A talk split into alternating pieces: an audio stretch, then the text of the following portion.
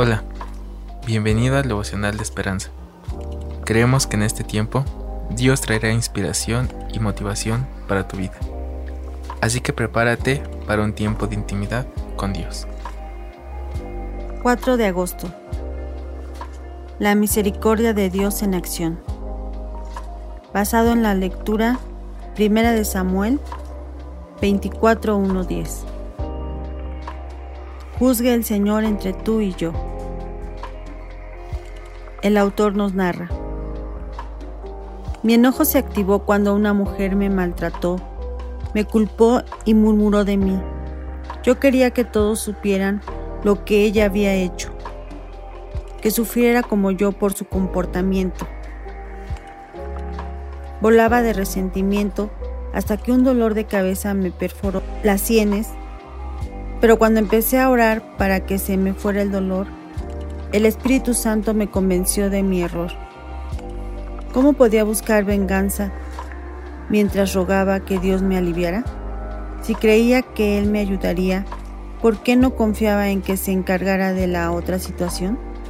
Le pedí al Señor que me ayudara a perdonar a la mujer y actuar para reconciliarnos. El salmista David entendía lo difícil que era confiar en Dios mientras enfrentaba un trato injusto. Aunque hizo todo lo mejor para ser un siervo amoroso, el rey Saúl sucumbió a los celos y quería matarlo. David sufrió mientras Dios obraba y lo preparara para asumir el trono, y prefirió honrar al Señor en lugar de vengarse. Hizo su parte para reconciliarse con Saúl y dejó que los resultados en manos de Dios. Cuando parece que los demás se salen con la suya, luchamos con la injusticia, pero cuando la misericordia de Dios obra en nuestro corazón y en el de los demás, podemos perdonar como Él nos perdonó y ser bendecidos. El devocional narra una vez que David tuvo la oportunidad de matar a Saúl, pero no lo hizo. Las razones que tuvo para no hacerlo nos enseñan una lección muy importante acerca del respeto y la lealtad que debemos tener hacia aquellos que el Señor ha llamado. Amado Padre bendito, ayúdame a confiar en que harás que la justicia prevalezca. Ayúdame, Señor, a perdonar y prevalecer en tu palabra.